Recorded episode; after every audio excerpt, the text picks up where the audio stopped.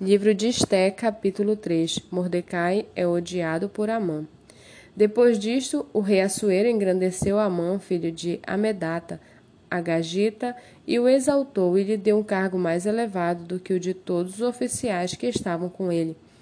Todos os servos do rei, que estavam à porta do rei, se inclinavam e se prostravam diante de Amã, porque esta era a ordem do rei a respeito dele.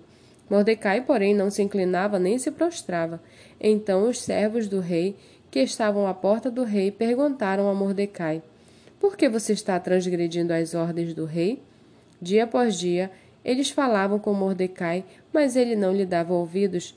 Então contaram isso a Amã, para ver se as palavras de Mordecai se manteriam em pé, porque ele lhes havia declarado que era judeu.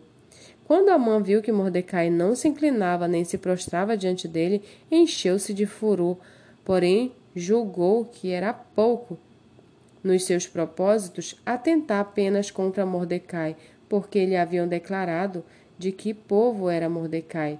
Por isso Amã procurou destruir todos os judeus, povo de Mordecai que havia em todo o reino de Assuero. No primeiro mês, que é o mês de Nissan, no 12 ano do reinado de Assuero, foi lançado o Pur, isto é, um sorteio na presença de Amã para determinar o dia e o mês. E foi sorteado o 12 mês, que é o mês de Adar. Então Amã disse ao rei Assuero: Existe um povo espalhado e disperso entre os povos em todas as províncias do seu reino, cujas leis são diferentes das leis de todos os povos.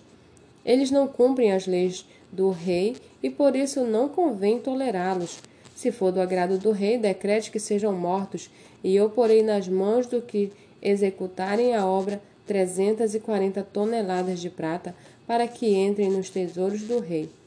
Então o rei tirou da mão o seu anel sinete e o deu a Amã, filho de Amedata, a Gagita, inimigo dos judeus, e lhe disse: Fique com essa prata e faça com esse povo o que bem quiser.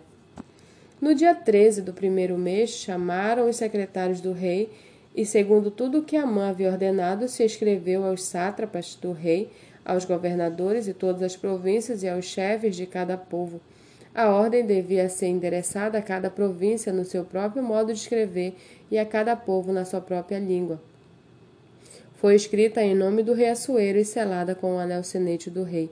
As cartas foram enviadas por meio de mensageiros e todas as províncias do rei, com instruções para que num só dia, o dia 13 do 12 segundo mês, que é o mês de Adar, todos os judeus, tanto os jovens como os velhos, as mulheres e as crianças, fossem destruídos, mortos e aniquilados, e que os seus bens fossem saqueados.